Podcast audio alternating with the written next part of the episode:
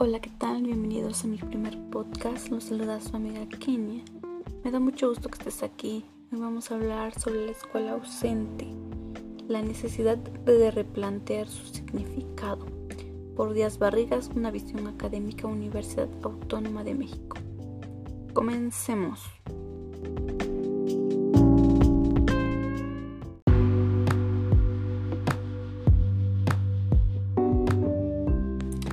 ¿Quién de ustedes no recuerda que el 23 de marzo nos estábamos despidiendo de amigos, compañeros, maestros, pensando que regresaríamos en 20 días de vuelta a la normalidad? Entre esos pensábamos que el adelanto de las vacaciones era lo máximo. Sin embargo, la conducta que se debió tomar desde un inicio no se realizó, puesto que mucha gente creía que era invento del gobierno y no tomaban las medidas sanitarias establecidas, lo que ocasionó un gran aumento de contagios. Por ese motivo, el regreso a las aulas se ha ido posponiendo. ¿Cómo enfrentan los alumnos y maestros esta situación? Desde tiempos atrás, la escuela ha tomado diferentes funciones, desde el resguardo de los niños, simplemente para que los padres de familia pudieran trabajar y dejar a los niños en algún lugar. Posteriormente se ha ido consolidando a través de los sistemas educativos y de alguna forma se ha sacralizado que todos los niños tienen que ir a la escuela porque ella les proporcionará educación para el futuro. Para otros, la escuela tiene el propósito de desarrollar las potencialidades humanas y fomentar aprendizajes que convertirán a la persona en un ser productivo. Ahora bien, estamos ante un hecho histórico, que es la pérdida del espacio escolar, por ya casi un año, y en varias, en varias ocasiones como país o como Estado se han experimentado la suspensión de clases. Ejemplo de ello fue a raíz del sismo de 1985 que causó graves daños a las escuelas y en 2017 que inhabilitó a 3.678 planteles.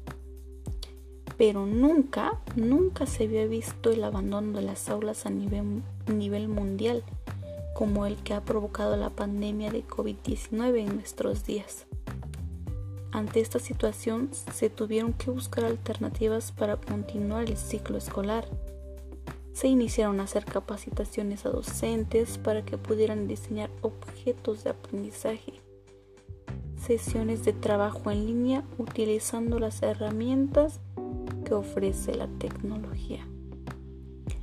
Sin embargo, no se tomó en cuenta las situaciones de maestros o alumnos, puesto que no todos los profesores cuentan con una formación digital básica, ni todos los alumnos con equipos necesarios para recibir clases.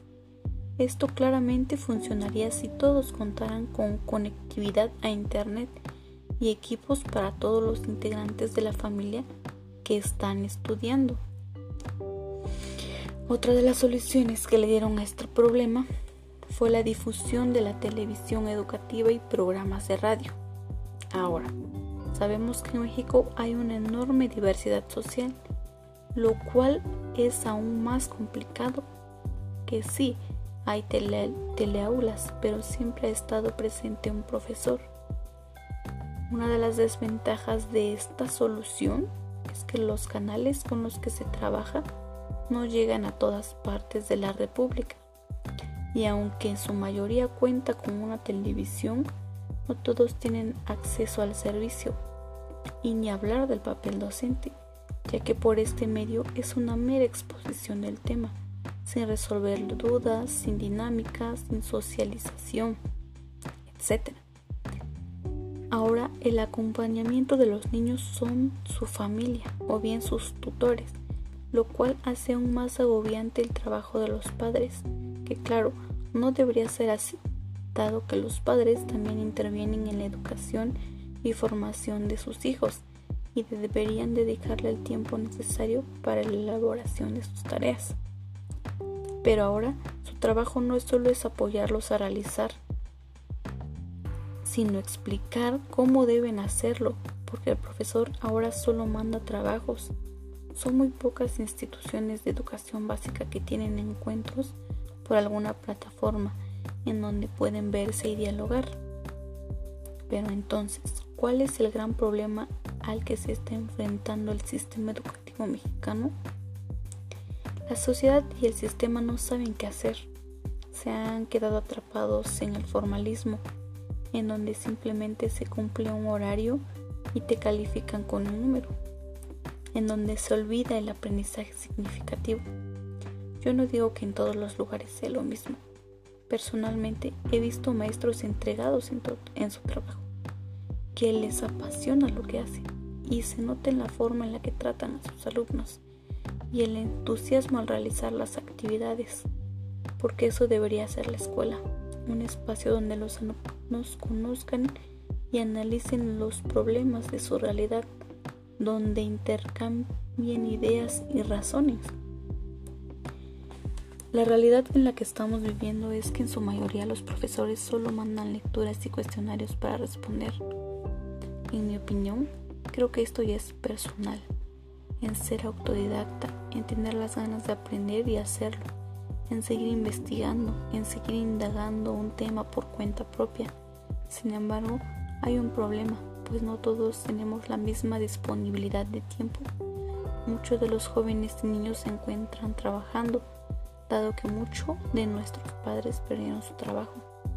Los que trabajan en el campo pues prefieren llevarse a los niños para que ayuden y al final son los padres los que terminan haciendo las tareas de los pequeños, con tal de cumplir con las carpetas de evidencias que pidan los maestros. Entonces, ¿los niños están aprendiendo? ¿Al sistema le importa? Las nuevas generaciones claramente saben utilizar la tecnología y las herramientas que ofrecen, pero no la manera correcta, pero no de la manera correcta. Estamos tan sumergidos en redes sociales que olvidamos de aprender cosas que realmente nos sirven. Yo creo que ahora solo estamos cumpliendo para pasar una materia por compromiso. He visto en diferentes medios el estrés que genera esta forma de trabajo. Y la verdad es angustiante ver cómo muchos desertaron de la escuela. El sistema educativo siempre ha estado mal, pues solo se enfoca en un tipo de aprendizaje los seres humanos somos homogéneos, todos somos diferentes y tenemos diferentes intereses. Entonces no entiendo por qué buscan educarnos a todos de la misma manera.